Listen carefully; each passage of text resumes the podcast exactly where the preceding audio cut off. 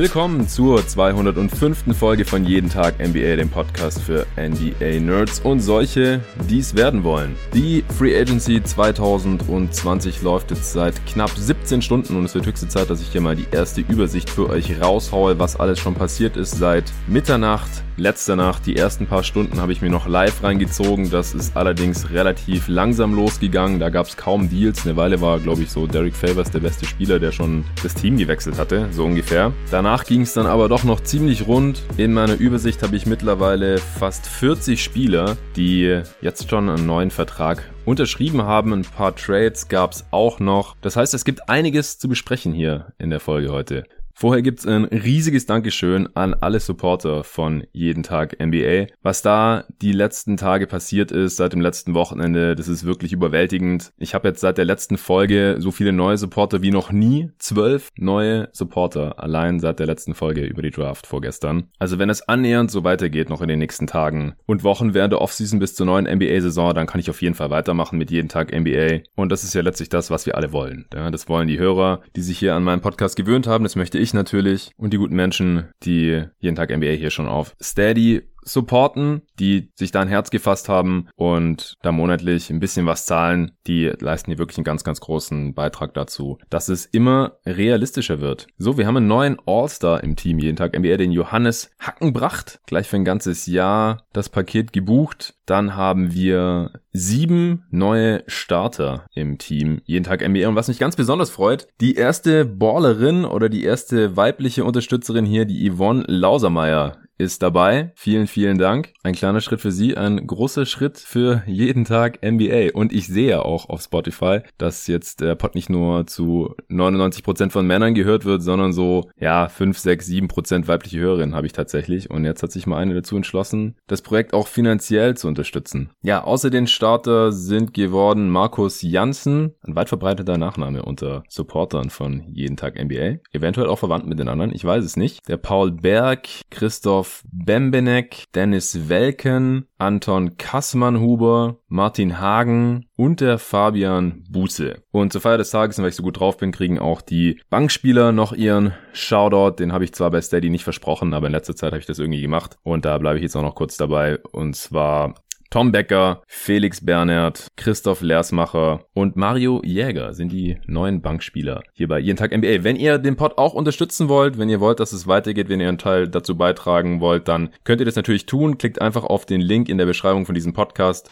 oder tippt ein steady hq, S-T-E-A-D-Y, hq.com slash jeden Tag NBA und dann seht ihr die drei Optionen da zur Auswahl. Was ich da jetzt auch noch eingerichtet habe bei Steady gibt es ja ein paar Tools, wie man mit seinen Hörern oder Supportern noch weiter interagieren kann oder denen irgendwas Gutes tun kann, dass es da noch weitere Vorteile gibt. Und zwar habe ich jetzt unter den Supportern mal eine Umfrage gestartet, die müssten jetzt alle eine E-Mail bekommen haben gestern, was ich als nächstes machen soll, jetzt mal abgesehen von der Free Agency Coverage oder wenn hier noch irgendwelche Trades passieren, gibt es natürlich auch immer einen Pod, entweder am selben Tag später spätestens am, am nächsten. Jetzt am Wochenende habe ich gedacht, ich äh, brauche mir da keinen Stress machen, denn Samstag, Sonntag werden die Pots normalerweise halt auch nicht ganz so viel gehört. Ich denke, die meisten werden dann erst am Montag, Anfang nächster Woche schauen, was hier übers Wochenende alles Verrücktes passiert ist in der NBA, wer da das Team gewechselt hat und so weiter. Aber nächste Woche, denke ich, kann ich dann auch mal wieder eine Folge zu einem anderen Thema machen. Da habe ich zur Auswahl gestellt, eine Answering Machine mal wieder eure Fragen hier im Pod zu beantworten. Das habe ich schon länger nicht mehr getan. Dann äh, eine Redraft. Ich weiß noch nicht, welcher Jahrgang. Kommt auch drauf an, wer von den Jungs Zeit hat, äh, mit Arne oder Hassan vielleicht nochmal 90er Jahrgang oder mit Nico die 2011er Draft, der da als nächstes dran und die äh,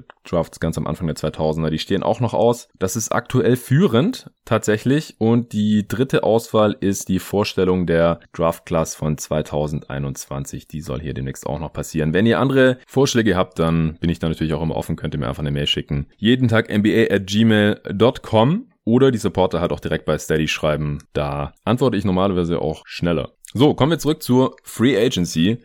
Also wie gesagt, einige Free Agents sind schon unter der Haube jetzt. Meine persönlichen Top 5 Free Agents sind noch auf dem Board. Das ist natürlich Anthony Davis, der hat noch nicht bei den Lakers verlängert zum Maximum. Da ist einfach nur die Frage, wie viele Jahre möchte er das machen? Hat da natürlich auch keinen Stress und die Lakers werden auch wissen, dass er bleiben wird. Das ist jetzt nicht so besonders spannend. Da muss man dann nur sehen, steigt er dann oder er wird sicherlich die Option haben, dann auszusteigen. Wenn er einen neuen Vertrag unterschreiben kann, sobald er 10 Jahre in der Liga war, weil dann kann er nochmal mehr verdienen als als vorher, nämlich 35% vom Salary Cap. Bisher kann er nur den 30% Max Deal unterschreiben. Ja, deswegen ist da noch nichts passiert. Brandon Ingram ist so ein bisschen die größere Frage, der ist ja restricted. Da hat man jetzt noch gar nichts gehört bis jetzt. Also weder, dass ein anderes Team ihm ein Offer Sheet machen will und die Kohle dafür haben eigentlich auch nur noch die Knicks und die Hawks wahrscheinlich. Letztere haben sich jetzt aber auch schon Danilo Gallinari reingeholt und auch nicht mehr so viel Platz da ansonsten auf dem Flügel. Von daher glaube ich jetzt nicht, dass dann Offer Sheet reinkommt. Das könnte auch der Grund sein, wieso da noch verhandelt wird, denn wenn niemand anderes auf Brandon Ingram bietet, sozusagen, dann haben die Pelicans natürlich auch nicht unbedingt einen Grund, ihm das Maximum zu geben, also die volle Laufzeit beziehungsweise den vollen Betrag mit den jeweiligen Gehaltssteigerungen jedes Jahr. Also das ist noch spannend, was da am Ende rauskommt. Van Vliet, Ibaka, Hayward wären so die besten Spieler, die Free Agents sind, die ich da als nächstes auf dem Board habe und dann äh, Dragic, Gallinari, wie gesagt, sind schon unter der Haube. Bogdanovic und Jay Crowder noch nicht. Jeremy Grant, Marcus Morris, Joe Harris, Davis Bertans haben alle schon neue Deals unterschrieben. Die zähle ich auch zu den besseren Free Agents noch. Von den Bigs Christian Wood, Derek Favors, Montrezl Harrell haben auch alle Deals bei einem neuen Team unterschrieben. Bei manchen Deals fehlen jetzt noch die finanziellen Einzelheiten. Es ist ja oft so, dass Vosch, Shams und Koda auf Twitter wenn sie die Deals verkünden, meistens noch nicht alle Optionen kennen. Da gibt's dann oft noch eine Teamoption oder das letzte Vertragsjahr ist nicht garantiert oder an irgendwelche Bedingungen geknüpft und man tut den Agenten dann normalerweise halt den Gefallen und äh, sagt erstmal, ja, der Spieler bekommt äh, 30 Millionen über drei Jahre und später kommt dann halt raus, dass das dritte Jahr eine Teamoption ist oder gar nicht voll garantiert ist oder sowas. Also nagelt mich da bitte noch nicht drauf fest. Auch ähm, ist manchmal noch nicht klar, welche Exception das Team jetzt genau nutzen wird, denn manche wissen halt selber noch nicht so genau, wie sie das am Ende verteilen. Kommt darauf an, welche Spiele sie sonst noch bekommen. Es werden ja auch jetzt während des Moratoriums, wo ja die Deals noch gar nicht komplett vollzogen werden können, da kann ja erstmal nur verhandelt und sich geeinigt werden, aber es kann noch nichts offiziell durchgezogen werden, dass dann halt im, im Nachhinein äh, da noch irgendwelche Trades erweitert werden, um weitere Teams, um da noch irgendwelche Vorteile rauszuschlagen oder irgendwelche Salary Cap Tricks anzuwenden. Von daher ist es alles noch ein bisschen fluide, noch nicht in Stein gemeißelt, aber so im Groben wissen wir das jetzt schon bei den meisten Spielern. Erstens, wo sie landen, das ist ziemlich safe. Es sei denn, da macht einer einen auf Marcus Morris oder DeAndre Jordan, haben wir auch schon gesehen. Und er tritt dann von seinem mündlichen, von seiner mündlichen Zusage zurück und unterschreibt dann doch woanders. Das ist natürlich immer eine Gefahr. Aber ansonsten, wo die Spieler landen, ist normalerweise schon klar und wie viel sie ungefähr bekommen. Eigentlich auch, dadurch, dass viele von den besseren Free Agents, von den teureren Free Agents, die ich gerade schon genannt habe, bei ihrem alten Team geblieben sind, ist noch relativ viel Cap Space übrig bei den Teams, die eben viel Cap Space haben jetzt diesen Sommer. Das waren ja die Knicks, die Hawks, die Charlotte Hornets und auch die Pistons. Die Pistons sind ein bisschen ausgerastet und haben viele Moves gemacht, die ich nicht besonders verständlich finde oder nachvollziehbar finde. Die haben jetzt kein Cap Space mehr die Knicks haben noch knapp 30 Millionen, die Hawks noch ungefähr 26 Millionen. Die Knicks, weil sie noch fast nichts gemacht haben, die Hawks, weil sie so viel hatten und bisher nur Gallinari geholt haben und die Hornets haben auch noch fast nichts gemacht und haben deswegen auch noch 18 Millionen. Das heißt, der ein oder andere gute Spieler könnte noch einen Deal von einem Team mit Cap Space angeboten bekommen. Dann gibt es natürlich immer noch die Möglichkeit für Sign-and-Trades Dazu braucht man keinen Cap Space, sondern ähm, da muss dann einfach nur das Team, das die Rechte an dem Spieler bisher hat, wo er bisher eben unter Vertrag stand, den Spieler signen und dann traden zu einem anderen Team gegen Gegenwert. Das funktioniert natürlich nach wie vor. Und dann gibt's halt noch die Exceptions. Die Mid-Level Exception, die liegt bei knapp 30 Millionen über drei Jahre, äh, fängt bei ziemlich genau 9 Millionen pro Jahr an. Und das wäre jetzt aber für den einen oder anderen Spieler, der hier noch auf dem Markt ist, wahrscheinlich schon ein bisschen weniger, als er sich erhofft hat. Ja, ich würde sagen, wir fangen mit dem Team an, das am aktivsten war und sein Roster jetzt schon am ersten Tag der Free Agency eigentlich komplett hat. Also die Pistons hatten Cap Space, hat mit Christian Wood auch einen Free Agent, der zu den besseren Bigs gehört in dieser Class. Hatten eine ganz gute Draft, hatten Tobi und ich auch drüber gesprochen. Killian Hayes, Sadiq Bay, ja, also Stewart an 16, das äh, sehen wir Stand heute eher kritisch, aber who knows, ja, was da noch passiert. Bei den Free Agents, da wissen wir hingegen jetzt eigentlich schon sehr gut, was die Spieler sind und vor allem, was sie auch nicht sind. Und der allererste Move, der da bekannt wurde, war Mason Plumley von den Nuggets Backup Center. 25 Millionen über drei Jahre. Das letzte Jahr ist zwar eine Team-Option, aber das verstehe ich halt überhaupt nicht, wieso man einen Backup-Center 8 Millionen pro Jahr zahlen will. Das ist ja genau das, worüber wir hier in den Pots in den letzten Wochen auch in Bezug auf die Draft immer wieder gesprochen haben. Ey, Backup Center kriegt man in der Regel zum Minimum oder halt für maximal 3 Millionen, 5 Millionen mehr sollte man dafür nicht ausgeben, denn die gibt's halt wie Sand am Meer. Ob man da jetzt einen Mason Plumlee drin hat oder einen Aaron Baines oder einen Nerlens Noel oder einen JaVale McGee oder einen Tristan Thompson oder einen Touch Gibson oder einen Alex Len oder einen John Hansen ja, das wird jetzt nicht gerade den Unterschied machen für die Zukunft einer Franchise und vor allem nicht für die Pistons. Ja, die sind ja jetzt eigentlich gerade im Rebuild. Ja, die haben noch Black Griffin und die haben auch noch Derrick Rose, aber man dachte eigentlich, dass jetzt mit dem neuen GM mit Troy Weaver, der da aus der Sam Presti Schule in OKC kommt, dass man hier jetzt einfach gemütlich in den Rebuild geht. Vor allem eben angesichts Black Griffins Vertrag und seines Gesundheitszustands oder seiner Krankenakte hat man jetzt wahrscheinlich nicht unbedingt mit so einem Move gerechnet. Plumlee ist fast 31 Jahre alt. War meiner Meinung nach schon bei seinem letzten Vertrag in Denver überbezahlt. Wie gesagt, reiner Backup in den Playoffs, Borderline nicht spielbar und so einem Spieler brauchst du keine 8 Millionen pro Jahr anbieten. Und nicht um 0 Uhr 1 der Free Agency. Also hat niemand verstanden. Und es wurde nicht besser, denn kurze Zeit später wurde dann noch verkündet, dass Jalil Okafor einen Zweijahresvertrag von den Pistons bekommen hat. Zwar nur zum Minimum, aber ist halt auch so ein Spielertyp. Ich weiß nicht, was man damit unbedingt möchte, warum man den sich sofort zu Beginn der Free Agency sichern möchte und vor allem, wenn man sich gerade Mason Plumlee geholt hat und nicht zu vergessen, in der Draft Isaiah Stewart gedraftet hat. An 16. Den sollte man ja ausprobieren, dem sollte man ein bisschen Spielzeit geben. Dann für Tony Bradley getradet hat. Ja, man hat den Jazz abgenommen. Die haben den quasi zu den Pistons gedumpt. Also auch noch ein relativ junger Center, den man spielen lassen kann. Auch ganz klassisch, ohne Wurf, nur Rim Protector. Wozu braucht man dann noch einen Jalil Okafor? Und dann hat man den Hawks ja auch noch Dwayne Dedman abgenommen und dafür Tony Snell rausgeschickt. Also man hatte zum Zeitpunkt, als man Mason Plumlee ver verpflichtet hat, schon drei Center, auch reine Center im Kader. Dann überbezahlt man noch Plumlee und dann holt man sich noch Jalil Okafor rein. Was soll das? Also unglaublicher Quatsch aus meiner Sicht und nicht nur aus meiner Sicht. Da bin ich jetzt mal gespannt, was die Pistons damit vorhaben. Also Deadman hat man dann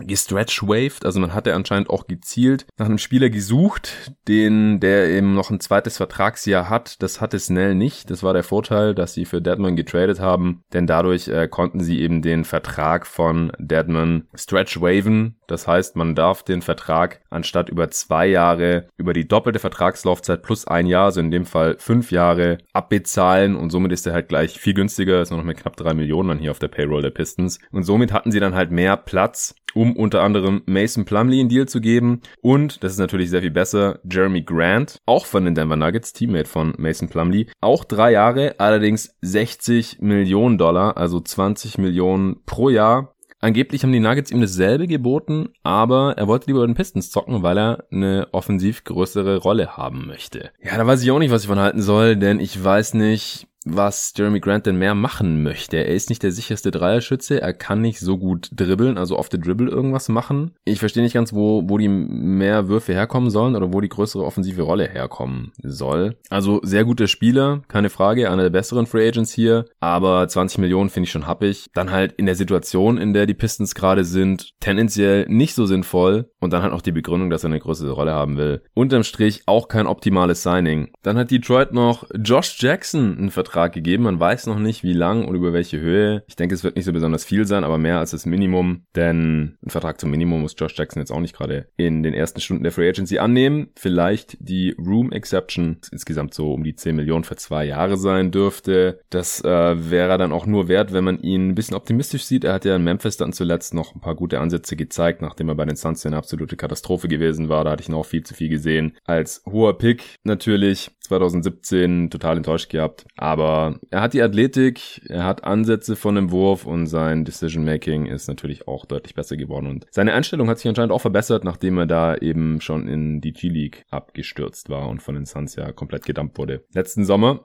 das Signing passt noch am ehesten zu den Detroit Pistons, aber das macht den Kohl jetzt auch nicht mehr fett, denn Mason Plumley, mieses Signing, Jalil Okafor nicht teuer, aber sinnfrei. Jeremy Grant tendenziell überbezahlt und auch nicht so sinnvoll hier jetzt in diesem Kader. Und dann, äh, wie gesagt, Josh Jackson reißt es dann auch nicht mehr raus. Also tut mir ein bisschen leid für Killian Hayes, der jetzt hier in eine echt komische Situation reingekommen ist. Und ich bin echt gespannt auf eine Erklärung, ob äh, man hier jetzt irgendwie wieder um den achten Seed im Osten mitspielen will. Deswegen dachte man braucht ein paar Wets oder man braucht viele Bigs, mit denen Killian Hayes dann Pick and Roll laufen kann oder so. Ich, ich kann es mir einfach nicht erklären. Und wie gesagt, der Kader der Pistons, der steht jetzt. Die haben jetzt schon 15 Mann unter Vertrag. Äh, Rodney McGruder haben sie nämlich auch noch den äh, Clippers abgenommen in einem kleinen Trade. Also, ne, das war's jetzt hier.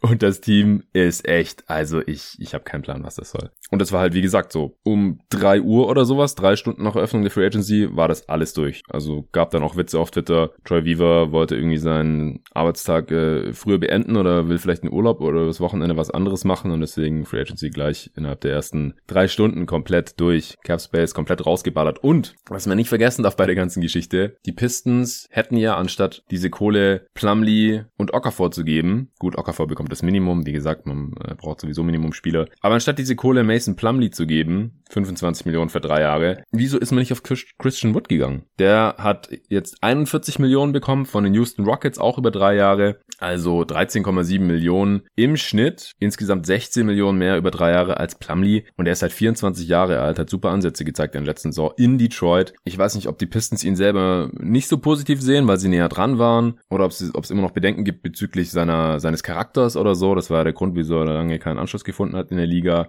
Oder ob das neue Management ihn einfach nicht so gut sieht. Ich habe keine Ahnung. Jedenfalls haben sie da noch diesen Sun Trade eingestielt mit den äh, Houston Rockets, denn äh, die hatten kein Cap Space. Und zuerst hieß es, Christian Wood geht für die Mid-Level Exception, also für 27 Millionen über drei Jahre zu den Rockets. Das wäre richtig heftig gewesen, weil so günstig hätte niemand gedacht, dass man äh, Christian Wood bekommt, der halt ziemlich athletisch ist, Rim protecten kann, äh, werfen kann, seit neuestem auch ein bisschen passen kann, rebounden kann. Also wirklich nach einem talentierten jungen Big aussieht, der auch bei den Rockets super reinpasst, finde ich einen sehr, sehr geilen Move. Also für die Mid-Level Exception, wie gesagt, wäre es ein absoluter Stil gewesen. Aber auch jetzt hier für diese 40 Millionen, 41 Millionen über drei Jahre, das ist nicht überbezahlt, das ist nicht mal ein durchschnittliches Startergehalt. Klar, wie gesagt, Big sollte man ein bisschen weniger zahlen, aber er bringt ja nicht nur die klassischen Big Skills mit, sondern wie gesagt auch noch ein bisschen mehr, ein bisschen Wurf. Und dann äh, kann man da schon ein bisschen mehr zahlen. Upside hat er wie gesagt mit 24 auch noch. Und die Rockets können den jetzt brauchen, egal ob Harden und Westbrook bleiben, denn dann können sie halt mal wieder mit einem Big spielen und halt trotzdem den auch mal hinter die Dreierlinie stellen, aber halt auch Pick and Roll mit dem laufen, jemanden, der den Ring richtig verteidigen kann und reboundet. Und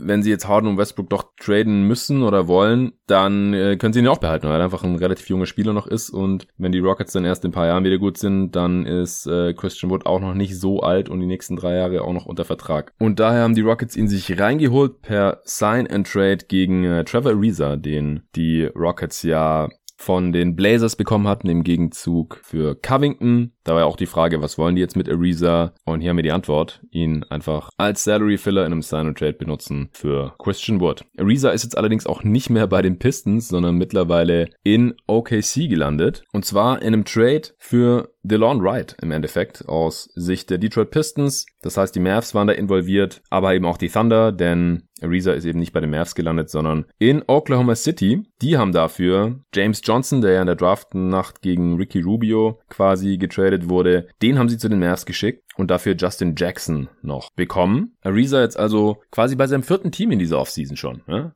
Portland, Houston, ganz kurz Detroit und äh, jetzt Oklahoma City und da die den auch nicht gebrauchen können, wage ich mal zu bezweifeln, dass er dort verbleiben wird. Das erinnert so ein bisschen an äh, Quentin Richardson, der wurde auch vor einigen Jahren schon in einer Offseason, glaube ich, dreimal getradet, allerdings nicht innerhalb von zwei Tagen. Aber die Offseason dieses Jahr ist ja auch ein bisschen gestaucht, da passiert jetzt alles Schlag auf Schlag. Also die Pistons haben damit auch noch Delon Wright bekommen, Head Coach Dwayne Casey kennt ihn ja schon aus Toronto die Mavs haben mit James Johnson ja einen sehr kräftigen, in der Prime auch ziemlich athletischen, langsam nicht mehr so athletischen Flügel bekommen, der in Minnesota sogar ein bisschen Smallball Center gespielt hat. Wackeliger Wurf, kann alles so ein bisschen nicht so richtig gut, kann ein bisschen werfen, bisschen verteidigen, sogar ein bisschen passen, aber auch nicht so richtig gut dribbeln. Aber ich glaube halt in dem Team, da passt er ganz gut, um halt mal die kräftigeren Wings zu verteidigen, denn dafür hatten die Mavs jetzt eigentlich noch nicht so wirklich einen Spieler. Er ist da kein Elite-Defender, Aber ich denke, wenn er nochmal in Form kommt und bei den Mavs geht's ja auch um was, im Gegensatz zu den Wolves, wo er letzte Saison zuletzt gezockt hat, kann ich mir schon vor vorstellen, dass er nochmal in Form kommt und den Mavs dann da auch tatsächlich weiterhelfen kann. DeLon Wright und Justin Jackson haben das ja nicht mehr getan. DeLon Wright hat einfach neben Luca als Spieler, der ohne Ball nicht so wirklich viel machen kann, nicht so gut gepasst, denn wenn Luca den Ball in der Hand hat, passiert halt tendenziell etwas viel Besseres, als wenn das DeLon Wright tut. Deswegen hat eben auch seine Defense nicht so viel gebracht, weil er einfach offensiv dann nicht so spielbar war. Und Justin Jackson, also dem wird auch keiner eine Träne nachweinen. Die Thunder haben im Endeffekt jetzt aus James Johnson, Justin Jackson und Trevor Reza gemacht. Zwei Spieler, die sie jetzt nicht unbedingt selbst gebrauchen können, aber entweder können sie diese Offseason noch weiter schicken oder dann halt im Verlauf der jetzt kommenden Saison vor der Trade Deadline. Dallon Wright halt auch nochmal so ein Win-Now-Spieler eigentlich, der ist ja auch schon Ende 20 für die Pistons. Also wie gesagt, das riecht irgendwie danach, als würde man hier die Playoffs angreifen wollen, was für mich halt gar nicht damit zusammenpasst. Wie dieses Team zuletzt aussah und dass man halt jetzt auch so einen hohen Pick hatte und noch weitere First Rounder, dass man dann eigentlich eine sehr gute Grundlage hatte für, einen, für einen Neustart, für ein Rebuild. Und außerdem, je schlechter man in der nächsten Saison ist und im Osten wird man wahrscheinlich eh nicht in die Playoffs kommen, desto höhere Chancen hat man ja dann auch auf Kate Cunningham und Co., die ganzen Talente, die jetzt in der nächsten Draft 2021 drin sein sollen. Also das ergibt alles von vorne und hinten für mich überhaupt keinen Sinn. Sorry, Pistons, Pistons-Fans.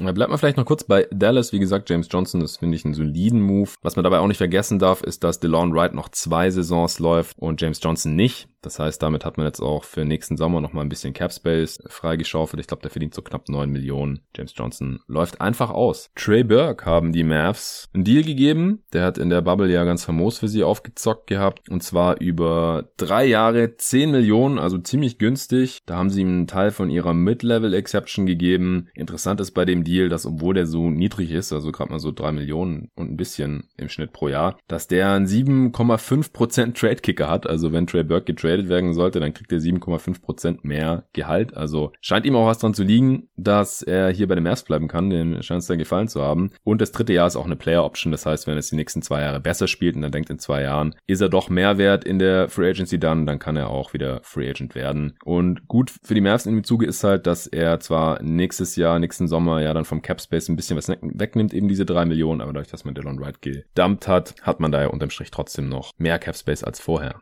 So, wo gehen wir als nächstes hin? Die Nuggets hatte ich auch schon angeschnitten. Die haben, wie gesagt, das Wettbieten um Jeremy Grant verloren. Das ist natürlich schade für sie. Mason Plumleys Abgang, der ist äh, zu verschmerzen. Wie gesagt, ich habt ihr ja im Portier bestimmt auch immer wieder gehört bei meinen Spielanalysen in den Playoffs. Es ist meistens nicht so gut gelaufen, wenn Mason Plumlee drauf war. Vor allem wurde dann immer für irgendwelche defensiven Possessions am Ende des Spiels eingewechselt für Jokic eben, obwohl er eben auch kein guter Defender ist. Unvergessen natürlich auch die Szene, als er völlig ohne Grund von Anthony Davis weggeswitcht ist in den Western Conference Finals und der einen sperrangelweit offenen äh, Buzzer-Beater Dreier dann reinnageln konnte, was halt die Serie für die Lakers schon so ein bisschen vorentschieden hat. Ja, das wird den Nuggets jetzt nicht mehr passieren. Die haben jetzt erstmal äh, Jermichael Green reingeholt als Big Man man-Ersatz, der kann auf der 4 spielen, aber auch mal einen Small Ball 5er geben, hat einen Wurf von außen, relativ mobiler Defender, dem haben sie 15 Millionen über zwei Jahre gegeben, zweites Jahr Player Option, also der kann auch nächsten Sommer dann wieder wechseln, wenn er denkt, er kriegt er mehr Kohle. Ist ein solides Signing, wie ich finde, kann jetzt aber Jeremy Grant nicht ersetzen, der ja auch Wings sehr, sehr gut verteidigt hat, das kann Green nicht, dafür ist er nicht mobil genug. Ansonsten haben die Nuggets sich noch Facundo Campazzo reingeholt. Argentinier, kennt bestimmt der ein oder andere, der Fieber Basketball verfolgt oder sich Euroleague anschaut, der hat bei Real Madrid zuletzt gespielt. Ist eine Point Guard, wird hier sicherlich Backup Point Guard werden. Energetischer Spieler, der jetzt mit Ende 20 noch in die NBA kommt. Zwei Jahre, wahrscheinlich hat er die Biannual Exception bekommen, damit sich das auch finanziell für ihn lohnt. Die äh, geht bei 3,6 Millionen los. Das zweite Jahr sind dann 3,8 Millionen und er hat ja wie gesagt auch einen Zweijahresvertrag bekommen. Also das ist jetzt nur eine Mutmaßung, das habe ich noch nirgends gelesen, ehrlich gesagt. Die Clippers haben also Jamichael Green verloren. Einen anderen Backup-Big, der zuletzt aber keine große Rolle mehr gespielt hat, ist Patrick Patterson. Den konnten sie halten. Ein Jahresdeal. Ich nehme mal an, das ist nicht mehr als ein Minimumsvertrag. Da ist für mich eher die Frage, wie viel der noch leisten kann, auch körperlich. Viel wichtiger war, dass sie Marcus Morris halten konnten, aber der ist auch nicht ganz billig geworden. Der verdient ungefähr so viel wie letzte Saison, aber für vier Jahre. 64 Millionen über vier Jahre, das sind im Schnitt 16 Millionen pro Jahr. Schon relativ happig für einen Spieler, der jetzt nicht mehr der Jüngste ist. Morris ist, glaube ich, auch schon über 30. Ja, im September 31 geworden. Das heißt, die zahlen jetzt, bis er 35 ist und erfahrungsgemäß werden die Spieler halt, wenn sie mal die 30 überschritten haben, nicht mehr besser, sondern eher schlechter. Ausnahmen bestätigen die Regel, aber andererseits konnten sie sich jetzt halt auch nicht leisten, ihn zu verlieren. Und er ist halt einer der Spieler, für die erst letzte Saison getradet wurde. Vielleicht hat man damals schon so äh, Wink-Wink-Deals gemacht. Klar, schriftlich darf da nichts festgehalten werden, theoretisch natürlich auch nichts Mündliches, zumindest nichts Bindendes, aber dass man halt sagt, hey, wir haben auch Interesse daran, dich über die restliche Saison hinaus noch zu verpflichten. Das könnten wir uns vorstellen und vielleicht für so und so viel Geld. Das ist jetzt nicht der einzige, für den da getradet wurde vor nicht allzu langer Zeit und der jetzt eben von seinem Team auch entsprechend gezahlt wurde, obwohl es der Markt vielleicht gar nicht hergegeben hätte. Denn wie gesagt, die Capspace Teams, die sind wirklich begrenzt und ich weiß auch nicht, ob irgendjemand von denen Marcus Morris das gleiche geboten hätte oder mehr. Aber es ist natürlich immer ein Drahtseilakt, ja, wenn es dann doch passiert und vor allem bei Marcus Morris, der letztes Jahr erst da die Spurs ein bisschen übers Ohr gehauen hat, also schon zugesagt hatte und dann aber doch bei den Knicks unterschrieben hat für 15 Millionen. Wen die Clippers auch nicht halten konnten, ist Montrezl Harrell. Der hat beim anderen Team in LA unterschrieben, beim amtierenden Champ, und zwar den Lakers, für zwei Jahre 19 Millionen. Das ist die Mid-Level Exception. Das zweite Jahr ist eine Player Option. Also auch er will sich hier offen halten, ob er nicht nächstes Jahr nochmal auf dem Free Agency Markt guckt, ob er nicht mehr verdienen kann. Das, denn es ist eigentlich nicht so viel für einen Spieler, der Sixth Man of the Year geworden ist und 20 Punkte pro Spiel auflegen kann in der Regular Season. Da hat er wahrscheinlich mit mehr gerechnet. Aber andererseits haben wir auch gesehen in den Playoffs gut, er war nicht fit weil er die Vorbereitung verpasst hatte. Aber er ist ja auch vom Spielertyp her einfach jemand, der in den Playoffs Probleme hat zu bestehen, einfach weil er defensiv zu schlecht ist, sein Wurf offensiv nicht gut genug ist und solche traditionellen Bigs, die dann halt auch noch defensiv ziemlich anfällig sind, die werden halt früher oder später vom Platz gespielt. Also gerade in der Serie gegen die Nuggets auch immer wieder gesehen und immer wieder gefragt hier im Pod, wieso spielt Subat so wenig, wieso spielt Michael Green so wenig auf der 5, wieso spielt er so viel Montrezl Harrell, wenn es so mies läuft. Und ich sehe den Fit bei den Lakers jetzt ehrlich gesagt nicht so ganz. Also für die Regular Season, klar, da kann er Davis und LeBron entlasten. Haben wir in der letzten Saison schon gesehen, dass Davis in der Regular Season zumindest nicht so Bock hat, auf der 5 zu starten und da so viel zu spielen. Die Lakers haben sehr viel Big gespielt mit McGee und Howard. Howard ist weg, dazu komme ich gleich. McGee ist auch Free Agent. Also war klar, dass hier jetzt irgendwas anders läuft in der kommenden Saison, aber Harrell ist halt so ein anderer Spielertyp als McGee und Howard, die halt so die klassischen Rim Runner, Rim Protector, Rebounder Typen sind und Harrell ist halt kein Rim Protector und kein guter Rebounder und halt eher jemand, der scoren will, im Post, aus dem Face-Up, im, im Pick and Roll, sich irgendwie zum Kopf durchtankt und ich, ich finde das nicht so passend, also für die Playoffs dann. Und die Mid-Level Exception jetzt für einen Spieler rauszuhauen, der in den Playoffs wahrscheinlich mehr oder weniger nur die Minuten hinter Davis, der dann auf die 5 rutscht, spielt. Also wie viel bleibt da übrig? 10, 15 Minuten? Und dann aber halt im Gegensatz zu einem Markeith Morris oder so, der auch Free Agent ist, halt nicht mal hier und da ein paar Dreier reinknallen kann. Das finde ich schon, schon irgendwie enttäuschend für die Lakers und ihre Titelverteidigung hier. Man hat keinerlei Cap Space. Man kann nur die eigenen Spieler halten oder Minimumverträge rausgeben oder die Biannual Exception, die haben sie Wes Matthews gegeben. Ein sehr guter Move. Damit so ein bisschen Danny Green ersetzt, aber halt sehr viel billiger. Danny Green hat also 15 Millionen verdient und wie gesagt, die Biannual Exception, die äh, fängt bei knapp 4 Millionen an. Und Wes Matthews hat auch nur für ein Jahr unterschrieben, also 3,6 Millionen ein Jahr. Das ist ein super Deal. Aber bin ich mal gespannt, wie die Free Agency jetzt hier noch verläuft, ob das wirklich nötig war, hier jetzt schon in den ersten Stunden so einen Spielertypen wie Montrezl Harrell reinzuholen, der im Vakuum wirklich nicht teuer ist und der Regular Season auch seinen Wert hat. Aber die Lakers wollen ja nicht nur Regular Season Spiele gewinnen, das machen sie wahrscheinlich sowieso mit LeBron und AD und äh, das, was halt jetzt noch so da ist vom Championship Team plus Wes Matthews, da verstehe ich dann halt nicht so ganz, wieso man sich nicht besser für die tiefen, den tiefen Playoff Run und die Finals dann wieder rüstet und diese neuen 10 Millionen pro Jahr, die man halt mit der Mid-Level Exception raushauen kann, dann auf Montrezl Harrell verwendet. Mal sehen. Ein anderes Team, das schon sehr früh sehr viel gemacht hat, waren die Miami Heat. Ich glaube, dass Dragic der erste Free Agent war, bei dem klar war, wo er unterschreiben wird, direkt kurz nach 0 Uhr hier deutscher Zeit. Und zwar bleibt er bei Miami zwei Jahre 37 Millionen. Das konnten sie ihm einfach zahlen über die Bird-Rechte, weil er da jetzt schon äh, natürlich länger unter Vertrag stand. Das zweite Jahr ist eine Teamoption. Das ist ein solider Deal, ja, knapp 20 Millionen pro Jahr für einen Spieler, der in den Playoffs gestartet hat und teilweise Topscorer war und einfach ein sehr wichtiger Creator ist und der in der Regular Season aber auch kein Problem hat, jetzt Six Man zu geben und von der Bank zu kommen, wenn es sein muss. Das ist auf jeden Fall schon wert und sie konnten sich einfach überhaupt nicht erlauben, ihn hier zu verlieren, denn äh, so einen High-Level-Creator, der auch in den Playoffs funktioniert und da schon erfahren ist, den kannst du nicht so leicht ersetzen, äh, ohne besonders flexibel zu sein. Was dann eher wieder für Stirnrunzeln gesorgt hat, war, dass Myers Leonard auch gehalten wurde. Also, dass er gehalten wurde, vielleicht nicht, denn er war immerhin ihr Regular Season Starter und war ja auch dann in den Playoffs, hat er sich ja vorbildlich verhalten, obwohl er dann kaum noch spielen durfte. Den dem haben sie jetzt 20 Millionen gegeben für zwei Jahre, zweites Jahr auch eine Teamoption. Also hier ist natürlich auch klar, die Heat wollen sich die Möglichkeiten nächstes Jahr offen halten, denn Janis hätte jetzt auch ab 0 Uhr schon seine Supermax Extension unterschreiben können, hat er aber noch nicht gemacht, stand jetzt. Und so lange werden halt auch Teams wie die Mavs und die Heat einen Teufel tun und sich irgendwie das Cap vollballern für den nächsten Sommer. Vor allem nachdem ja auch der Sign Trade für Bogdanovic jetzt durchgefallen ist, wo man davon ausgehen musste, es gefällt Janis bestimmt nicht so gut, ist halt die Frage, wird er das jetzt noch tun bis zum 22.12. und hier verlängern bei den Bucks vorzeitig? Und wenn nicht, dann äh, sind halt andere Teams da natürlich auch interessiert und wollen flexibel genug bleiben. Deswegen Dragic und Leonard das zweite Jahr als Teamoption. Dadurch werden sie aber auch, das äh, liegt halt in, im CBA begründet, in der Regelung im Tarifvertrag, dadurch dürfen sie nicht gegen ihren Willen getradet werden jetzt während der laufenden Saison. Denn wenn sie jetzt getradet werden und das neue Team dann die Teamoption fürs zweite Jahr nicht wahrnehmen möchte,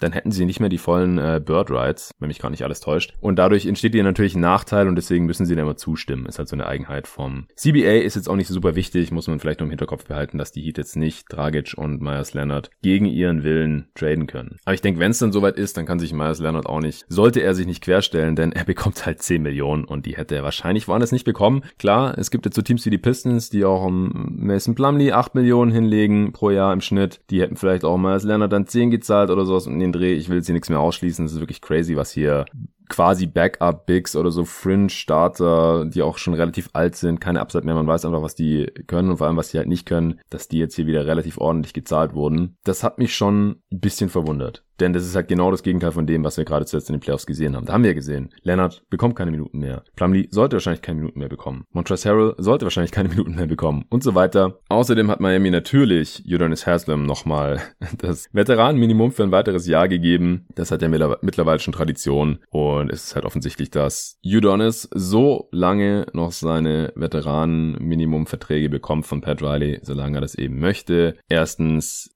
er verkörpert die Miami Heat wie kein zweiter, ist halt schon seit 2003 da, absolut vorbildlicher Arbeiter, hat da drei Championships mitgewonnen. Und andererseits hat er eben mal, als es sehr, sehr wichtig war, als LeBron, Dwayne Wade und Chris Bosh noch da waren, freiwillig auf Geld verzichtet und das scheint ihm hier halt Pat Riley nicht zu vergessen und zahlt ihm hier Jahr auf Jahr seine 2,6 Millionen ist das Veteranenminimum. Zählt aber nur für 1,6 Millionen im Salary Cap, für die, die es interessiert. Und dann kam gerade noch ein Deal, ans Licht. Die Miami Heat haben sich Mo Harkless reingeholt. Finde ich einen sehr, sehr geilen Move, denn sie haben mit Derrick Jones Jr. einen athletischen Wing mit wackeligem Wurf verloren. Und der ist zu den Trailblazers gegangen, da komme ich gleich noch zu, und haben den hier jetzt im Prinzip direkt wieder ersetzt mit Mo Harkless, den ich gar nicht mal schlechter finde als Derek Jones Jr., ehrlich gesagt. Und er ist sehr viel günstiger als DJJ. Mit äh, der Biannual Exception sieht zumindest alles danach aus. 3,6 Millionen für ein Jahr ist genau das gleiche wie Wes Matthews. Mo Harkless könnte hier seinen Wert wieder aufbauen, wenn er eine Rolle hat in einem Team, das äh, jetzt gerade in den Finals war und nächstes Jahr dann wahrscheinlich auch wieder hin möchte. Wird bestimmt fit gemacht hier im Regime der Heat und dann kann er nächstes Jahr in der Free Agency äh, bestimmt nochmal mehr abstauben. Letzte Saison lief ja nicht so gut für ihn. Erst bei den Clippers wurde dann ja gegen Marcus Morris getradet, dann bei den Knicks noch in der Bedeutungslosigkeit versunken sozusagen. Nee, finde ich einen sehr, sehr guten Move. Portland, wie gesagt, hat sich Derrick Jones Jr. geschnappt für die Mid-Level Exception, also die vollen drei Jahre, 27 Millionen Dollar. Außerdem haben sie sich noch Rodney Hood wieder verpflichtet und zwar für 21 Millionen über zwei Jahre. Das finde ich relativ heftig. Das zweite Jahr ist zwar anscheinend nicht garantiert, aber aber jetzt auch für das erste Jahr, da verdient er so an die 10 Millionen. Da muss man wahrscheinlich auch davon ausgehen,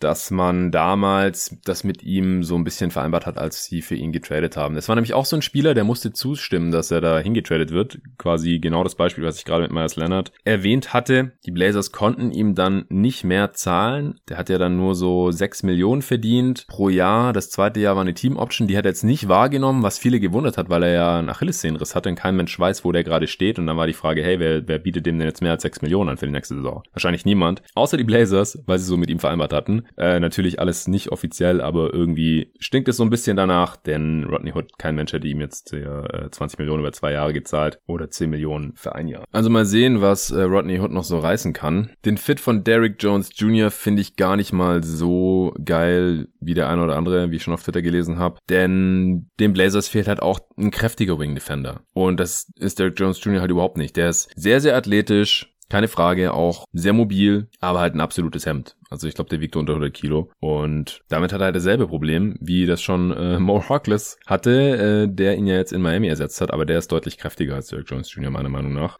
Rodney Hood ist das auch nicht. Der ist auch nicht der kräftigste. Gary Trent Jr. ist ein bisschen zu kurz. Also da wäre ich vielleicht eher auf Jay Crowder oder so gegangen, äh, zu dem man jetzt bisher auch noch gar nichts gehört hat. Deswegen keine Ahnung, was da möglich gewesen wäre. Aber so vom Spielertyp her hätte mir das zum Beispiel deutlich besser gefallen. Klar, alles, was Defense reinbringt bei den Blazers, egal von welcher Position, Position ist natürlich von Vorteil, aber er ist halt auch wieder so ein Spieler. Eckendreier halt sehr wackelig. Deswegen frage ich mich, wie spielbar er in den Playoffs sein wird. Bei den Heat war die Antwort nicht besonders. Ja, der hat ja kaum Minuten gesehen, wie tief es in die Playoffs reinging. Also ist mit 9 Millionen jetzt bestimmt nicht überbezahlt, aber vom Fit her bei den Blazers bin ich da gar nicht mal so begeistert. Über Dwight Howard wollte ich eigentlich noch sprechen vorhin. Das war ein bisschen skurril. Der hat auch relativ bald nach Mitternacht nämlich schon einen Tweet abgesetzt, von wegen, er kommt zurück zu den Lakers, da wo er hingehört, bla bla bla. Und dann war der Tweet auf einmal wieder weg, gelöscht von ihm. Und eine Stunde später oder so wurde dann verkündet, dass er jetzt fürs Minimum bei den Philadelphia 76ers angeheuert hat.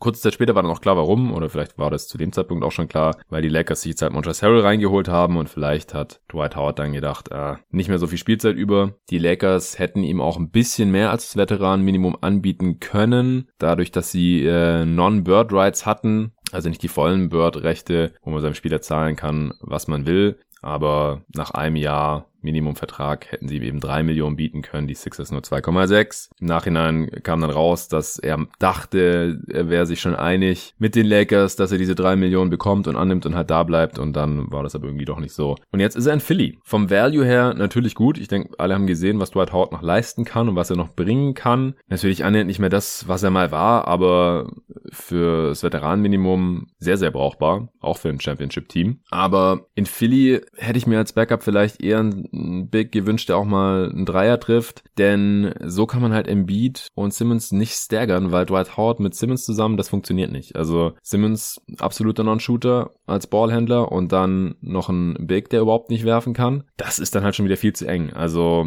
bin ich ein bisschen überrascht, dass Daryl Morey das hier gemacht hat, aber vielleicht will er auch Simmons und Embiid gar nicht staggern lassen von Doc Rivers, der eh nicht so der Fan ist vom Staggern, wie wir aus seinen Clippers-Tagen schon kennen. Und deswegen kann man dann halt im Prinzip zumindest defensiv ein ähnliches System spielen, wie wenn Joel Embiid drauf ist. Und das war die letzten Jahre auch immer ein Riesenproblem. Sobald Embiid runtergegangen ist, egal wer sein Backup war, ist im Prinzip immer alles zusammengebrochen, äh, vor allem defensiv. Und das kann Dwight Howard hier vielleicht annähernd dann mal kitten. Kommen wir zu einem Team, das jetzt auch schon nahezu steht für die nächste Saison. Das sind die Utah Jazz. Die haben ihre Mid-Level-Exception an einen alten Bekannten rausgehauen. Derek Favors bleibt für 27 Millionen und drei Jahre, kann aber auch per Player Option schon ein Jahr früher wieder abhauen. Finde ich im Vakuum auch einen guten Deal, aber solange er halt nicht wieder neben Gobert spielt, was jetzt wahrscheinlich noch unsinniger wäre, als es damals schon war, weil Favors eher noch langsamer geworden ist, obwohl er eigentlich noch gar nicht so alt ist. Er ist erst 29. Kommt einem auch eher so vor, als wäre er schon Anfang, Mitte 30.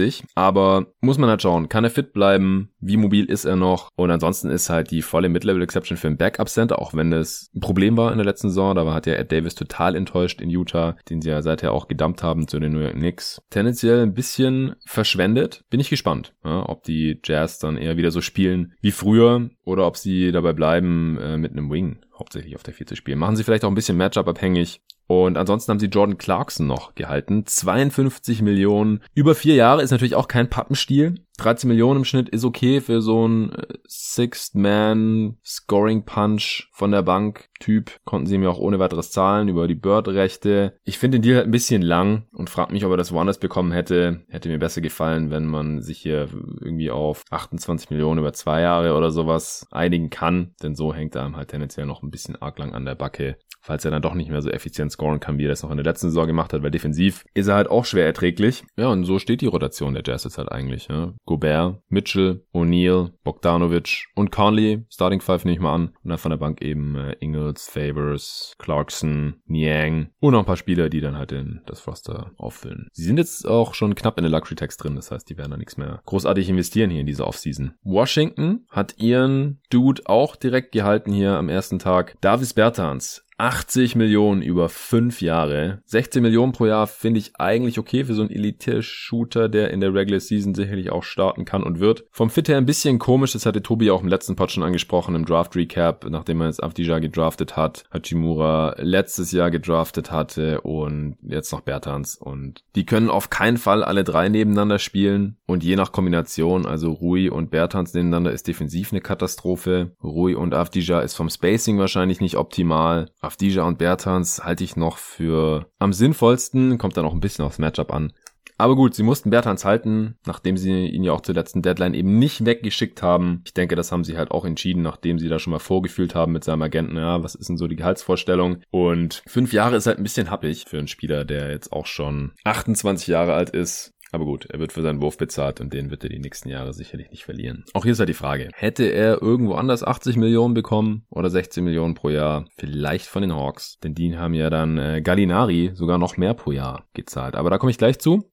Machen wir noch kurz die Wizards fertig. Die haben noch zwei andere Moves gemacht und zwar Robin Lopez reingeholt. Ein Jahr, neun Millionen. Das muss die Mid-Level Exception sein. Allerdings bekommt er nicht den äh, vollen Betrag, sondern ein bisschen weniger und halt auch nicht zwei oder drei Jahre, sondern wirklich nur ein Jahr. Ich denke, es ist für beide Seiten sinnvoll. Bekommt Lopez mehr Kohle als letztes Jahr, als er da für die Bucks von der Bank kam, hinter seinem Bruder. Kann zeigen, dass er noch Starter sein kann und die Wizards binden ihn halt nicht gleich für mehrere Jahre, was auch irgendwie tragisch wäre, wenn er und Thomas Bryant jetzt hier quasi den identischen Vertrag hätten, aber nur einer von beiden wirklich starten kann oder vielleicht teilen sich dann auch mehr oder weniger Minuten, aber Robin Lopez ist halt ein gewaltiges Upgrade in der Defense, einer der besseren Rim Protector der Liga. Ich halte ihn grundsätzlich auch für ein bisschen zu teuer halt selbe Logik wie bei Mason Plumley, auch wenn ich persönlich Robin Lopez noch eine Spur besser finde.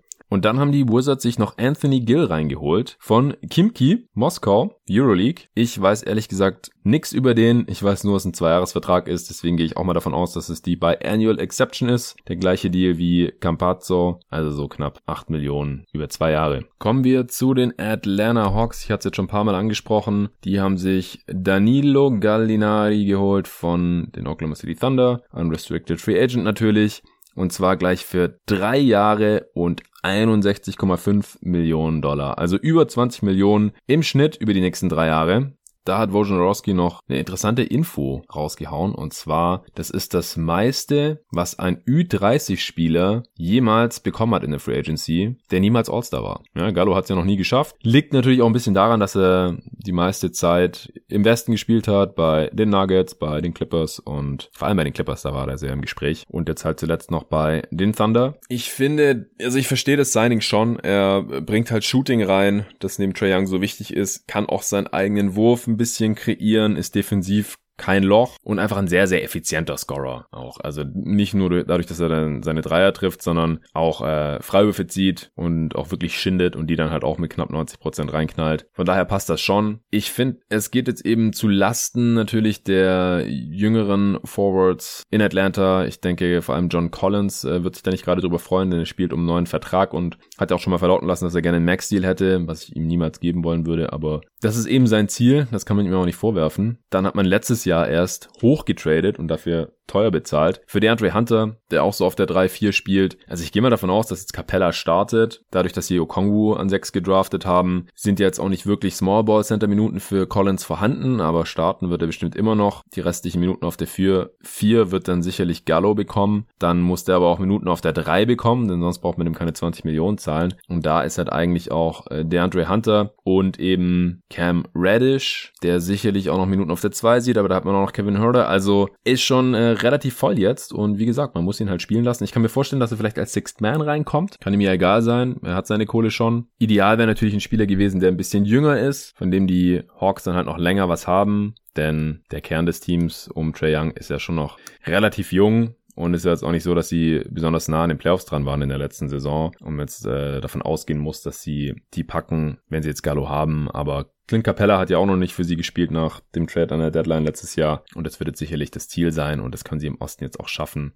Bin mir halt nicht sicher, wie tradebar Gallinari noch bleibt. Der ist ja, wie gesagt, schon über 30. Dann in ein, zwei Jahren, falls er irgendwie abbauen sollte oder ständig verletzt sein sollte, der hat ja auch schon Saisons gehabt, wo er sehr viele Spiele verpasst hat, dann sind es halt 20 Millionen Dollar, die sehr schnell tot sein können. Aber unterm Strich finde ich das Signing, glaube ich, in Ordnung. Und ansonsten ist gerade noch die Meldung gekommen, die Atlanta Hawks haben sich noch Chris Dunn reingeholt. Finde ich ein super Signing, ehrlich gesagt. Denn sie haben unbedingt Guard Defense benötigt. Den kann man neben Trae Young stellen, falls man da total gekillt wird vom gegnerischen Point Guard. Ansonsten kann man ihm auch die Backup-Minuten geben. Der kann zwar offensiv nicht viel, ist halt so ein Tony Allen Light ein bisschen. Zwei Jahre, 10 Millionen Dollar. Das zweite Jahr ist eine Player Option. Gefällt mir sehr gut für beide Seiten. Also die Hawks sind jetzt schon ein ziemlich flexibles Team. Also die können ja wirklich all Defense gehen mit, also klar, das kann man nicht mehr machen als für eine defensive Possession oder so, weil offensiv ist es grausam. Aber die können äh, Capella, Okongwu, Cam Reddish, Chris Dunn und dann, ja, der Andre Hunter bin ich jetzt nicht so der Fan von, aber ja, den könnte man da vielleicht auch noch reinschmeißen. Defensiv, das ist schon äh, eine starke Lineup und dann, wie gesagt, offensiv, Trey Young, Gallinari, Herter. Nee, das gefällt mir schon richtig gut. Und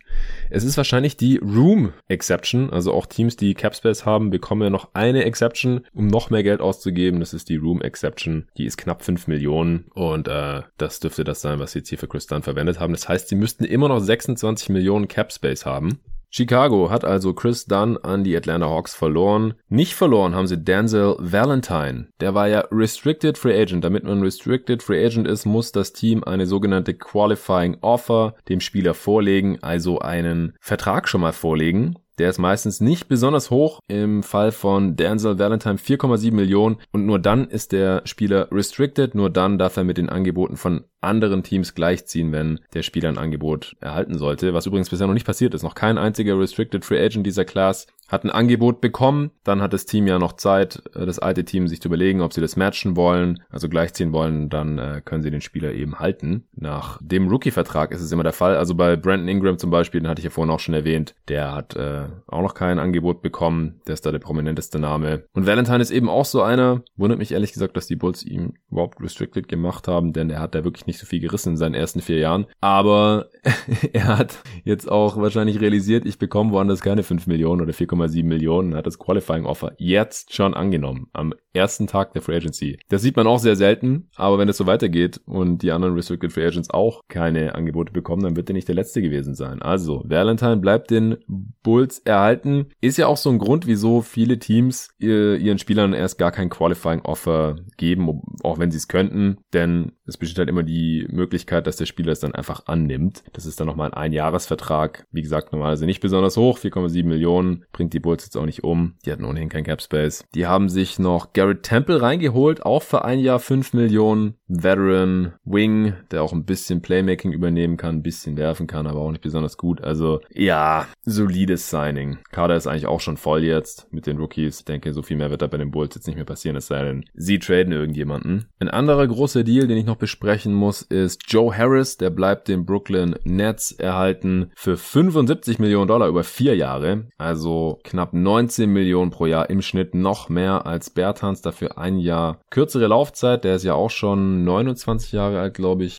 Ja, genau, im September 29 geworden. Konnten die Nets einfach über Bird Rights halten natürlich, weil es schon lange dort unter Vertrag stand. Bringt die Nets sehr tief in die Luxury Tax, weil die einfach schon ein teures Team waren. Natürlich mit den Max Deals von Durant und Kyrie und Prince verdient ziemlich viel, genauso wie die Andre Jordan. Und jetzt eben auch noch Joe Harris, aber dem Besitzer der Nets, Joe Tsai, scheint das voll, vollkommen egal zu sein, ist auch einer der reicheren Menschen dieser Erde. Und Joe Harris war natürlich ein ganz, ganz wichtiges Ziel hier in der Offseason, ihn zu halten, denn er bringt Shooting Shooting. Und das wird er auch noch über die nächsten Jahre tun. Und das ist natürlich bei Teams, die um die Championship mitspielen wollen, sehr wichtig, äh, wenn die Stars ihr Ding abziehen und es werden Irving und Durant auf jeden Fall tun und vielleicht wird es ja doch noch wahr und sie traden irgendwie für James Harden. Dann braucht man natürlich auch Rollenspieler, die das Spiel bereit machen und das kann Joe Harris ziemlich gut. Auch gut bezahlt wurde Malik Beasley, das war ein Restricted Free Agent übrigens, hat aber kein Offersheet von einem anderen Team bekommen, sondern wurde einfach auch direkt am ersten Tag vom alten Team wieder unter Vertrag genommen und zwar für 60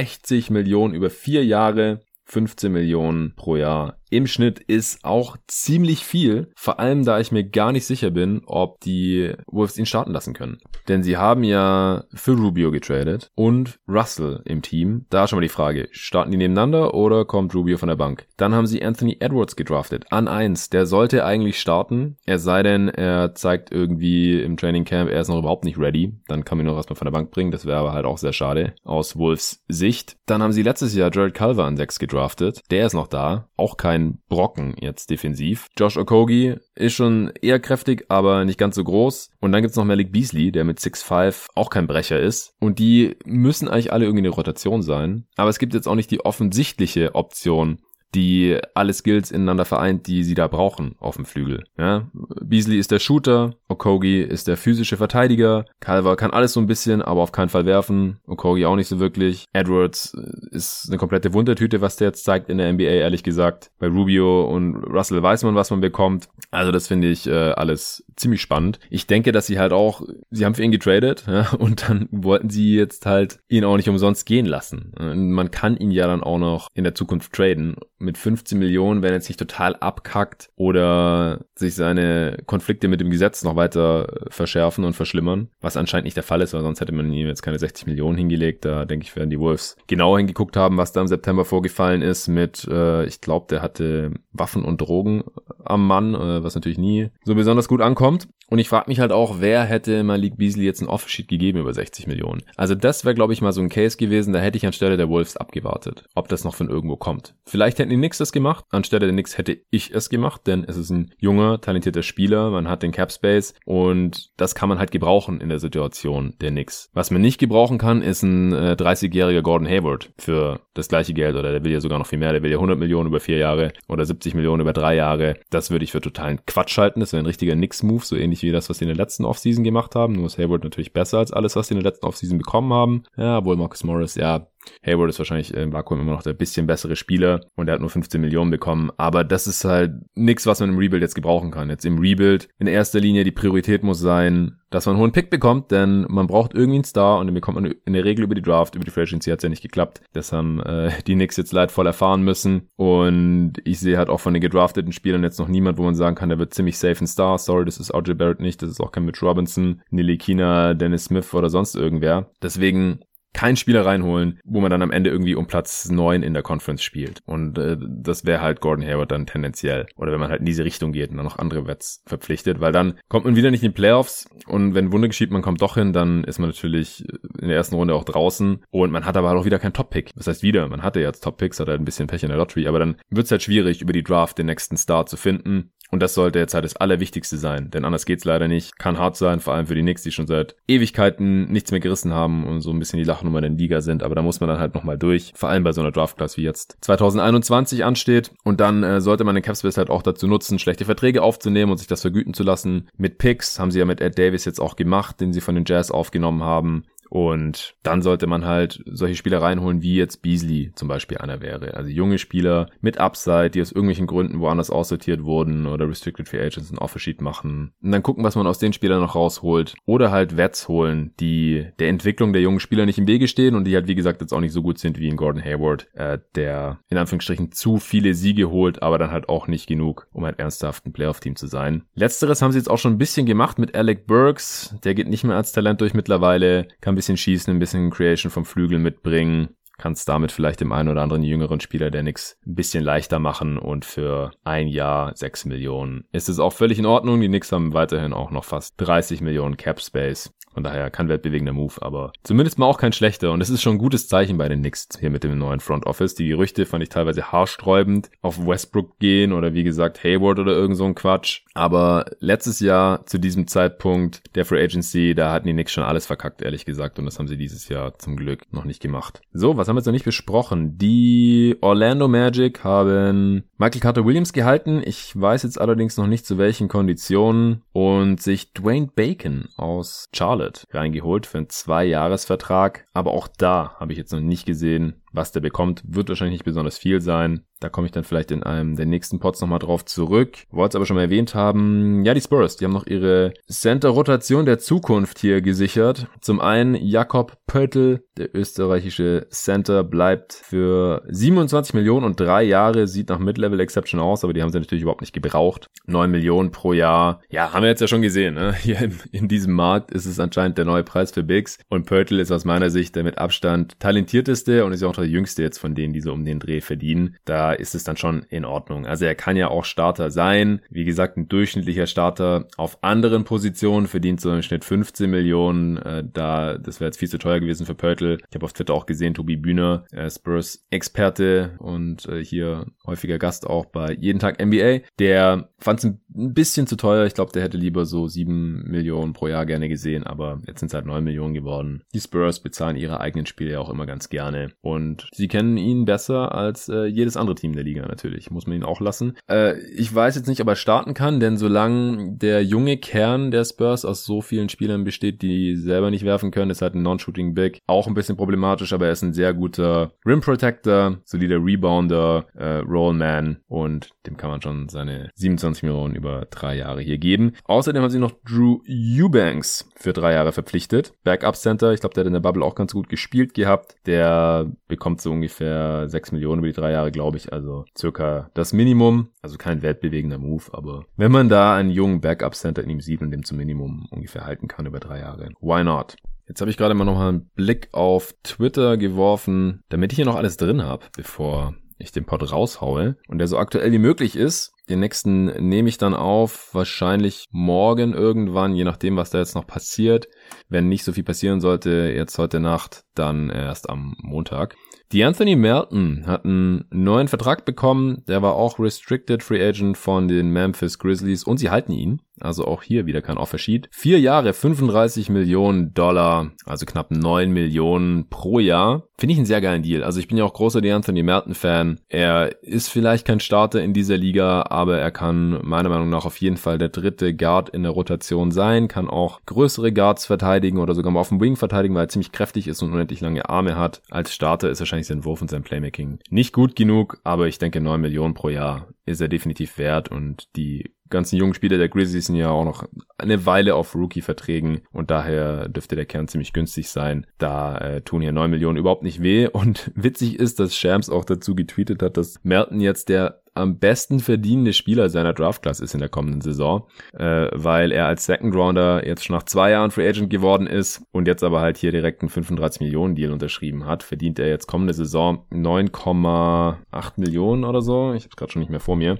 Und das ist dann halt wohl mehr als der First Pick der Class verdient. 9,6 Millionen, hier habe ich Ja, dadurch wäre der Deal ja auch frontloaded, denn im Schnitt sind es 9 Millionen, unter 9 Millionen bei 35 durch 4. Und wenn er im ersten Jahr 9,6 verdient, dann ist es wahrscheinlich ein Decreasing Deal. Das kann man ja auch machen dass der Vertrag nicht jedes Jahr teurer wird, sondern jedes Jahr billiger wird. Das kann von Vorteil sein für das Team, denn gerade wenn die Payroll halt in der Zukunft hochgeht, weil andere Spieler bezahlt werden müssen und gehalten werden müssen, dann könnte es halt schnell enger werden und deswegen dieses Jahr haben sie das Problem noch nicht und deswegen geben sie jetzt am Anfang eben die Anthony Merton ein bisschen mehr. Kluge Sache. Memphis Front Office weiterhin sehr überzeugend hier in der Offseason. Dann, Raul Neto hat einen Einjahresvertrag unterschrieben mit den Washington Wizards. Die hatten ja schon für Cassius Winston getradet als als Backup Point Guard wahrscheinlich. Wollen sie noch einen Wett haben, der, falls Winston gut spielt, der dritte Point Guard ist, ohne zu murren in der Rotation. Und äh, wenn es nicht so hinhauen sollte mit dem Rookie, dann kann der auch problemlos in die Rolle des Backup Point Guards treten. Die Milwaukee Bucks haben den Sign and Trade mit Bogdan Bogdanovic ja jetzt letztendlich nicht durchziehen können. Das heißt, sie haben Dante DiVincenzo behalten. Ilyasova entlassen, also sein Vertrag nicht garantiert, den hätten sie gebraucht zum Traden. Nachdem der Trade jetzt äh, nicht stattfindet, war das nicht mehr der Fall, deswegen haben sie ihn entlassen, er ist Free Agent. DJ Wilson ist noch da und Lopez ist ja zu den Wizards abgewandert, wie ich vorhin schon erklärt habe, Wesley Matthews zu den Lakers. Das heißt, es wurde allerhöchste Zeit, dass sie hier irgendwas tun und das haben sie jetzt getan mit DJ Augustin, 21 Millionen über drei Jahre, 7 Millionen pro Jahr im Schnitt. Ja, als Backup Point Guard dann wohl von Drew Holiday ist in Ordnung. Er kann was auf the Dribble machen, er kann ein Pick and Roll laufen, er kann Pull-up Jumper nehmen, er ist defensiv aufgrund dessen, dass er ziemlich klein ist, überfordert. Er ist auch nicht mehr der jüngste Müsste auch schon so um die 30 sein. Ich gucke gerade mal nebenher. Ist jetzt äh, spontane Live-Reaction. 33 ist er schon. Wow, heftig. Also die zahlen jetzt, bis er 36 ist.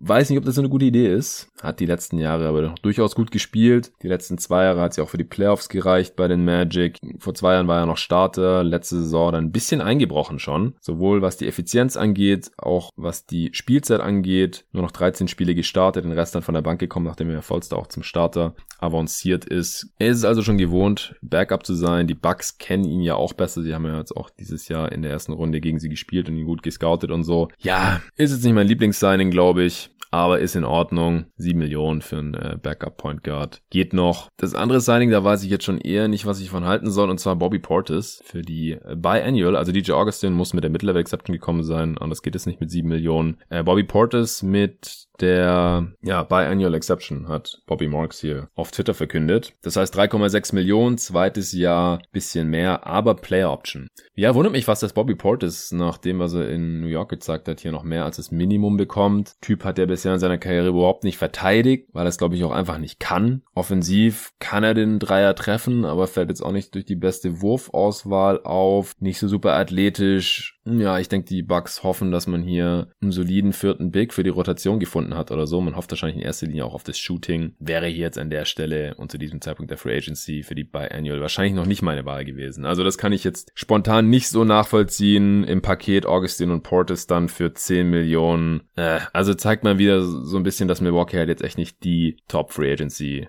Destination ist. Also, dass sie auch keinen Spieler bekommen, wo sie dann die gesamte Midlevel für raushauen. Ja, das, das wäre halt schon mal noch wichtig gewesen für so einen richtig guten Bankspieler. Oder dann halt, wenn man nicht die gesamte für Augustin aufwenden muss, dann wenigstens den Rest. Ich meine, das können sie jetzt immer noch tun. Das sind noch vier Millionen unter der Luxury Tax Grenze und sechs Millionen unter dem Hardcap bei elf Spielern unter Vertrag. Ja, wird eng jetzt auch. Also, die, die brauchen ja noch mehrere Spieler. Ich weiß nicht, ob Bobby Marks, der das hier auf äh, Twitter gepostet hat, der hat wahrscheinlich auch schon die Empty Roster, Spots hier mit einberechnet. Wie dem auch sei. Also, ihr merkt schon, ich bin da nicht so super begeistert davon. Und jetzt ganz große News gerade eben noch. Fred Van Vliet bleibt bei den Toronto Raptors. Wow. 85 Millionen über vier Jahre. Nicht schlecht, Fred. Also, und das halt auch ohne großartig andere Angebote jetzt. Wie gesagt, die Knicks hätten das noch anbieten können und die Hawks. Ich weiß nicht, ob sie das getan haben, aber Masai Ujiri wollte Van Vliet wahrscheinlich auch um jeden Preis halten und Van Vliet, wenn er halbwegs so weiterspielt, dann ist er dieses Gehalt ja auch annähernd wert. Also da waren ja noch ganz andere Zahlen gehandelt worden. Ich glaube über 100 Millionen habe ich auch hier und da mal gelesen für Van Vliet. Das hätte ich dann ein bisschen zu viel gefunden für einen Spieler, der halt auch sehr, sehr gut reinpasst hier und Lem Lowry auch sehr gut passt. Und ich glaube, der halt auch in schlechteren Teams, wo dann wirklich mehr von seiner Creation abhängt, nicht so gut aussehen würde und deswegen deswegen bin ich auch froh, dass die Knicks ihn nicht gezahlt haben. Das wäre jetzt auch völlig falscher Spieler gewesen zu diesem Zeitpunkt.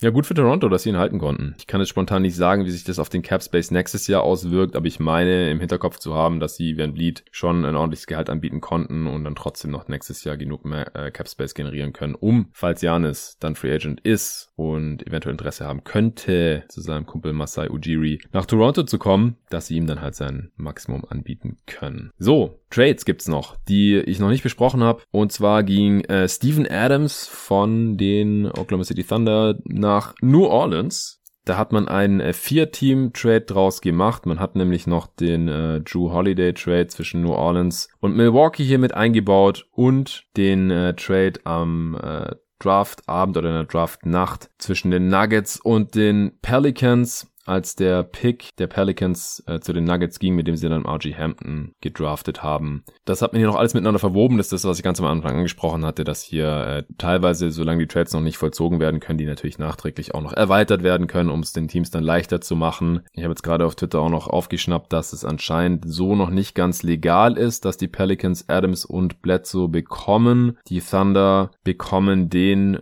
Pick, den die Pelicans von den Nuggets bekommen hatten, eben für RJ Hampton, 2023er First Rounder, Lottery Protected von den Nuggets, geht zu den Thunder im Prinzip als Gegenwert für Steven Adams. Außerdem dumpen die Pelicans noch Darius Miller und George Hill, der ja aus Milwaukee kam, für Drew Holiday mit Eric Bledsoe zusammen. Die gehen auch nach OKC und dann noch ein paar Second Rounder. Der 23er von den Charlotte Hornets und der 24er von den Wizards. Zwei Teams, wo man jetzt auch nicht genau weiß, wo die in drei, vier Jahren stehen. Eventuell könnten die Picks noch was wert sein. Also, Presti sammelt hier weiter Picks ein. First Rounder und zwei Seconds für Adams und dafür, dass er hier George Hill und äh, Darius Miller aufnimmt. Miller äh, quasi Sportinvalide, soviel ich weiß. Und George Hill ist halt die Frage, Frage. Wollten die Pelicans jetzt lieber Bledsoe behalten, weil er ja die höhere Upside hat, aber ich finde halt, dass George Hill als Komplementärspieler und auch in den Playoffs besser aussah in der letzten Saison. Er ist natürlich auch älter, er hatte auch schon schlechtere Saisons, nachdem er letzte Saison in Milwaukee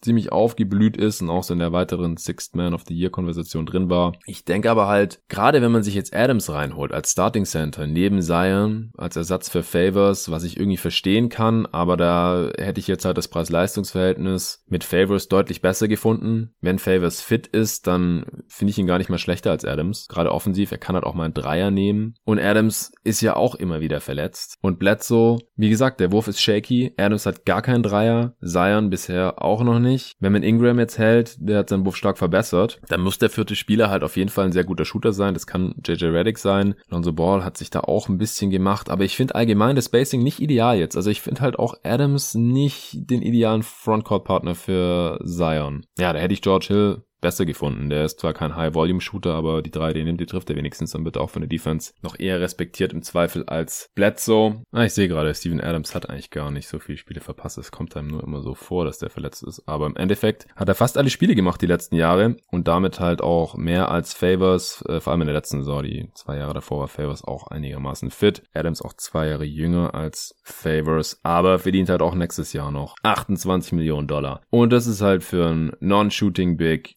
schon extrem viel, wenn er nicht gerade auf Rudy Gobert Niveau verteidigt. Und da hat Adams meiner Meinung nach auch ein bisschen nachgelassen. Aber gut, jetzt schauen wir noch einmal, oder? Habe ich alle Trades? Ah nee, den Ennis Kanter Trade hatte ich auch noch nicht. Der äh, ist noch vor Start der Free Agency bekannt geworden. Das äh, ist im Endeffekt schon in der Draft-Nacht entstanden, denn das hatte ich ja hier im Pod auch schon erwähnt letztes Mal, dass die Celtics den 30. Pick an die Grizzlies geschickt haben, die damit dann Desmond Bain gedraftet haben. Außerdem haben die Grizzlies Hesonia aufgenommen von den Portland Trailblazers und die Blazers haben eben Ennis Kanter bekommen von den Celtics. Einerseits haben sie da jetzt einen äh, Backup-Pick, den sie ja auch schon kennen. Der ist ja damals auch eingesprungen, nachdem Nokic sich da so übel verletzt hatte. 2019. Die Celtics wollten ihn offensichtlich loswerden und es war ihnen dann noch wert, den 30. Pick ab abzugeben. Ich weiß jetzt nicht, zwei Second Rounder sind noch zu den Blazers gegangen und ich kann gerade nicht nachschauen. Ich hatte es mir nicht rausgeschrieben und ich kann nicht nachschauen auf Spottrack, denn äh, Spottrack reagiert gerade nicht. Ich kann mir vorstellen, dass der Traffic auf der Seite gerade ein bisschen hart ist hier, äh, wo immer weiter Signings herauskommen. Super Deal natürlich wieder für die Grizzlies mit Desmond Bain hier an 30, hatten wir ja schon besprochen. Hisonia stört jetzt zumindest mal nicht, den müssen sie ja nicht spielen lassen, falls der nichts reißen sollte. Und die Celtics werden eben äh, kanterlos und äh, für drei First Rounder hatten sie ja sowieso nicht genügend Roster-Spots über. David wird's freuen. Hayward weg, wie es aussieht. Äh, der will nach Indiana, will 100 Millionen. Mal sehen, ob die noch einen Sign Trade auf die Reihe bekommen, denn Indiana hat halt nicht den Cap Space. Möchte aber in einem Sign Trade jetzt natürlich auch nicht Haus und Hof abgeben. Die wollen sicherlich Oladipo, TJ Warren behalten. Und äh, Miles Turner und Doug McDermott wurde da jetzt anscheinend bisher angeboten, was ich anstelle der Celtics auch machen würde. Also mit McDermott noch einen Shooter reinholen äh, und Miles Turner auf der der 5 ist auf jeden Fall schon mal ein riesiges Upgrade gegenüber Enes Kanter. David, ich weiß, dass er ihn jetzt nicht optimal fände, da er halt auch Probleme im Rebounding hat. Da kann er dann nicht helfen, aber ist auf jeden Fall als Stretch Rim Protector ein interessanter Spielertyp, der definitiv seinen Wert hat. Und ich denke, es ist utopisch da zu erwarten, dass man irgendwie noch TJ Warren und Oladipo zurückbekommt, wo man jeweils einen Case machen kann, dass die, also Oladipo, wenn fit, auf jeden Fall besser als Hayward ist. Bei Warren äh, kann man auch den Case machen, dass er letzte Saison besser gespielt hat als Hayward. Von daher ist es utopisch, denke ich, zu erwarten, dass man Miles und einen der beiden bekommt für seinen Trade mit Gordon Hayward. So, jetzt check ich nochmal News. Van Vliet hat eine Spieleroption im vierten Jahr. Huh, das macht ihn natürlich nochmal besser für ihn. Nee, aber ansonsten ist jetzt nichts mehr bekannt geworden. Was Gerüchte angeht, äh, John Wall will anscheinend weg aus Washington, was ich heftig finde, aber vielleicht hat ihn angekotzt, dass er in diesen Gerüchten aufgetaucht ist, äh, in einem Trade für Russell Westbrook. Und wenn man jetzt halt zwei Deals hat, die nahezu identisch sind und beide Franchises den Spiel im Endeffekt loswerden wollen, äh, dann kann man die natürlich gegeneinander tauschen. Sowas hat man schon öfter mal gesehen. Was ist ich, Rashad Lewis gegen äh, Gilbert Arenas damals, äh, auch Washington dann mit involviert. Das waren zu dem Zeitpunkt die beiden schlechtesten Deals der gesamten Liga und man die einfach gegeneinander getauscht. Da bin ich mal noch gespannt. Ah, ich sehe gerade, Pat Connaughton ist offiziell geworden. Den hatte ich sogar in meinem Sheet drinstehen, habe ihn vorhin nur überlesen. Milwaukee hält Pat Connaughton zwei Jahre, 8,3 Millionen insgesamt. Solide für ein Backup-Wing, würde ich sagen. Und James Ennis, der hat auch nochmal einen Einjahresvertrag bei den Orlando Magic unterschrieben. Ich denke mal, dass es nicht deutlich mehr ist als das Minimum. Somit Van Vliet ist jetzt äh,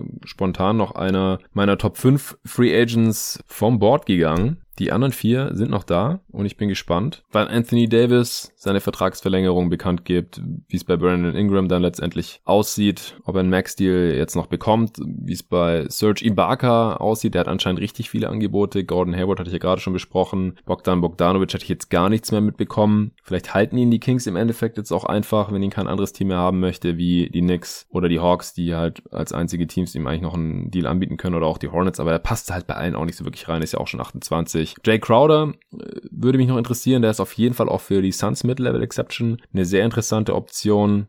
KCP ist noch auf dem Board, der könnte bei den, von den Lakers jetzt noch bis zu 12 Millionen bekommen nach ihren anderen Deals. Mehr Spielraum haben die nicht mehr. Marcus Saul wurde auch mit den Lakers in Verbindung gebracht, nachdem wurde, dass Dwight Howard woanders hingeht. Man wusste nur noch nicht wohin und dann kam aber eben der Harrell Deal ans Licht und Marcus Saul äh, wäre da der deutlich bessere Fit gewesen als Harrell aus meiner Sicht, ehrlich gesagt. Aber vielleicht geht er auch nach Spanien. Mal sehen, Paul Millsap ist noch Free Agent. Avery Bradley, Saric, einer der wenigen Restricted Free Agents, Aaron Baines, Hassan Whiteside. Also da wird auf jeden Fall noch was passieren die nächsten Tage. Und wenn was passiert, dann gibt's hier die nächste Folge. Wie gesagt, entweder morgen früh, wenn jetzt hier über die Nacht noch einiges passiert, und ansonsten dann spätestens am Montag. Vielen Dank fürs Zuhören. Danke auch nochmal an alle Supporter, egal ob ihr jetzt schon seit einem Jahr dabei seid oder jetzt vor kurzem dazugekommen seid. Ohne euch und ohne euren Support wäre es gar nicht denkbar, dass ich das hier weiter in dem Ausmaß betreiben kann und dass es diesen Podcast jeden Tag NBA hier noch eine Weile geben kann. Das wird jetzt immer realistischer und da freue ich mich riesig drüber. Vielen, vielen Dank. Und bis zum nächsten Mal.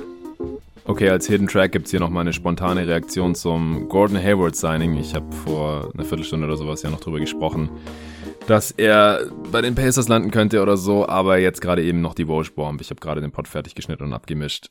What the fuck? 120 Millionen für Gordon Hayward, der ist 30 Jahre alt. Das ist genau das, was ein Team in dieser Situation nicht machen sollte. Warum? Was, was wollen die damit? Wollen die jetzt um Platz 8 spielen mit Rookie LaMelo Ball und einem 30-jährigen Gordon Hayward? Das verstehe ich wirklich nicht. Und Hayward will jetzt da, will da jetzt irgendwie rumzocken und, und um Platz 8 spielen, statt mit den Celtics um die Finals zu spielen? Geht's ihm nur um die Kohle oder was? Also, kein Verständnis für weder für die Hornets noch für Gordon Hayward hier spontan.